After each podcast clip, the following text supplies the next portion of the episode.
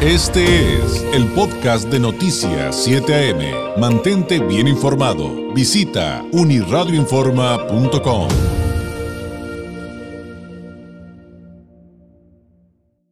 agradecemos enormemente a la directora de Sociedad Incluyente en el Instituto Mexicano para la Competitividad, IMCO, investigadora sobre competitividad, salud pública, movilidad, desarrollo urbano y medio ambiente, entre otros temas. Ha sido colaboradora de CNN Expansión, eh, también para medios tan importantes como Animal Político, este país, la revista Moai y The Guardian, entre otras cosas. También ha trabajado como consultora independiente para el Banco Interamericano de Desarrollo y el Instituto Nacional de Ecología. Ha sido catedrática del ITAM y de... Em, otras instituciones, es maestra en Administración Pública por la Universidad de Columbia, licenciada en Economía por el ITAM, la maestra Fátima Mase. Eh, maestra, ¿cómo está? Muy buenos días. Hola, muy buenos días. Un saludo a ti y al auditorio. ¿Cómo poner en perspectiva, maestra, de arranque, eh, desde qué perspectiva tenemos eh, que ver un, un día como hoy, el Día Internacional de la Mujer? Bueno, pues mira, lo primero decir es que este debería ser un día de reflexión, en donde en torno a los datos nos hagamos preguntas sobre cómo mejoramos la situación de las mujeres. El primer dato que a mí me encantaría que escucharan eh, la audiencia es pues la situación tan frágil laboral que, que viviendo las trabajadoras hoy. al cierre de 2020 vemos que tenemos la misma tasa de participación económica para mujeres que había en 2005. Esto implica un retroceso de 15 años en los avances de equidad de género en el mercado laboral. Y sin duda esto, esto es eh, consecuencia de la pandemia, que le ha pegado mucho más duro a los sectores en donde las mujeres están concentradas, o donde la mayoría de ellas trabajan. Pero sin duda es momento para, para preguntarnos cómo podemos eh, lograr una recuperación económica de este país que tenga enfoque de género, que acepte estas diferencias en las que esta crisis le ha pegado a las mujeres y cómo, y cómo mejoramos esas condiciones y el valor que tendría en la economía el poder laboral de, las mujeres, maestras, es decir, el crecimiento que se puede lograr si se les da, eh, si se generan las oportunidades para todos. Exactamente, mira, desde el INCO estimamos que si se eh, eh, implementa una agenda de inclusión real, sustantiva, el PIB de 2030 podría ser 15% mayor que el de 2020. Si logramos sumar a 8.2 millones de mexicanas en los próximos 10 años a, a trabajos, ¿no? Quisiéramos que la mayoría de estos fueran formales, pero eh, informales y formales. Ahora, este crecimiento es tres veces más rápido que si no hacemos nada y, dejamos que, las mujeres se vayan incorporando al, al, ritmo tan lento que hemos llevado hasta ahora. Y entonces, en ese sentido, es importante decir que hay beneficios para la economía de, de, eh, implementar este tipo de acciones, pero a nivel individual también los hay. Aquellas mujeres que quieren trabajar y se suman al mercado laboral obtienen autonomía económica, sus hogares pueden tener mayores ingresos y mayores ahorros, las empresas que se vuelven más incluyentes con las eh, con, las mujeres también se vuelven más eh, atractivas para el talento y el país en general pues crece eh, económicamente más rápido. Entonces hay beneficios a todos niveles. ¿Cómo luchar contra la inequidad salarial, por ejemplo, maestra? Leíamos la semana pasada acerca de una propuesta, todavía está como iniciativa, todavía no pasa, pero que en Reino Unido el empresariado tenga que, que tenga que revelar eh, pues su nómina, digámoslo así, para que las mujeres tengan elementos duros para, para ese combate. Y dicen, pues de qué otra manera, si lo sabemos o filtran información, pero no podemos atacarlo de manera directa porque todo lo reservan. Pero esto digo, además del número en sí, sé que es más complejo, maestra. Claro, es un tema complejo. Yo te diría que un primer paso, y, se puede poner como, como meta en un día tan importante como hoy, pues es revisar cómo se ve la brecha salarial al interior de cada una de las, de las empresas, ¿no? O de las organizaciones, de los centros de trabajo, incluso del gobierno. Porque esto es una problemática que se vive en todo el mundo y yo creo que el primer paso es hacer esta, esta autoevaluación. En México, en el Senado está una iniciativa que se estuvo discutiendo sobre eh, que, es la, ley para cerrar la, para la igualdad salarial y, y, hay varias, varios elementos que tal vez no se trata nada más de obligar cuánto se debe de pagar, pero por ejemplo en esta ley se, se incluye la eh, que no se le puede preguntar a las mujeres cuál era el eh, digo a las mujeres y hombres, ¿eh?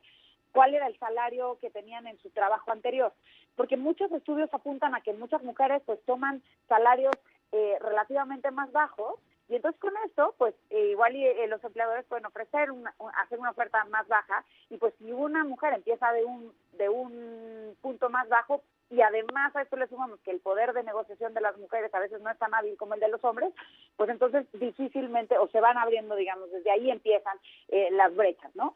Entonces, creo hay muchas formas para lograr que esta brecha se vaya cerrando. Un primer paso es reconocerla y un segundo, pues te diría en el país, pues que avance esa ley. ¿no? que hoy eh, pues está detenida ahí en el Senado. A ver, justamente en este último tema, la ley eh, que deben de traducirse en políticas públicas, ¿qué más hace falta, maestra? Porque eh, sería un cúmulo de situaciones que se tendrían que resolver para, para, poder, avanzar, para poder avanzar en esta materia.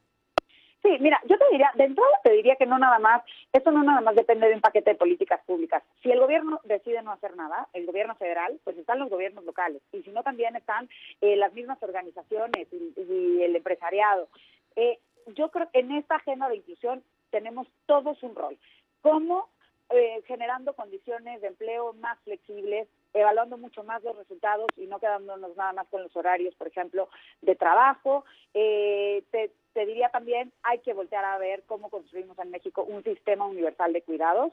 Eso en México teníamos un programa de estancias infantiles, pero eh, hoy se ha perdido y hay que hay que ver cómo lo recuperamos y hay que además también ver cómo se puede complementar porque no nada más son los cuidados de los niños sino también de adultos mayores o personas con discapacidad eh, y otra cosa podríamos empezar a ver pues créditos fiscales eh, que apoyen a las pymes de tal manera que sea pues un alivio en este proceso de recuperación económica pero que eh, tenga un énfasis para poder eh, captar a las mujeres que están regresando a, trabajar por que tuvieron que adoptar un papel más fuerte en cuidados.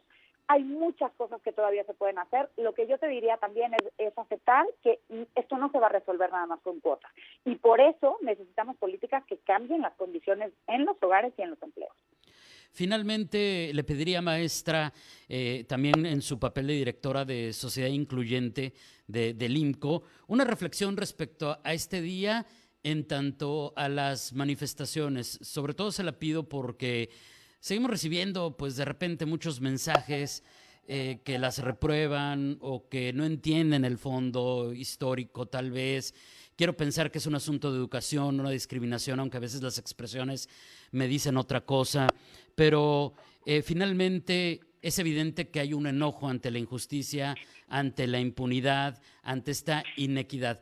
¿Qué decir a quienes critican, a quienes critican estas manifestaciones desde, desde su, su papel de, directora de Sociedad Incluyente? Mira, yo te digo que estas manifestaciones son manifestaciones de impotencia.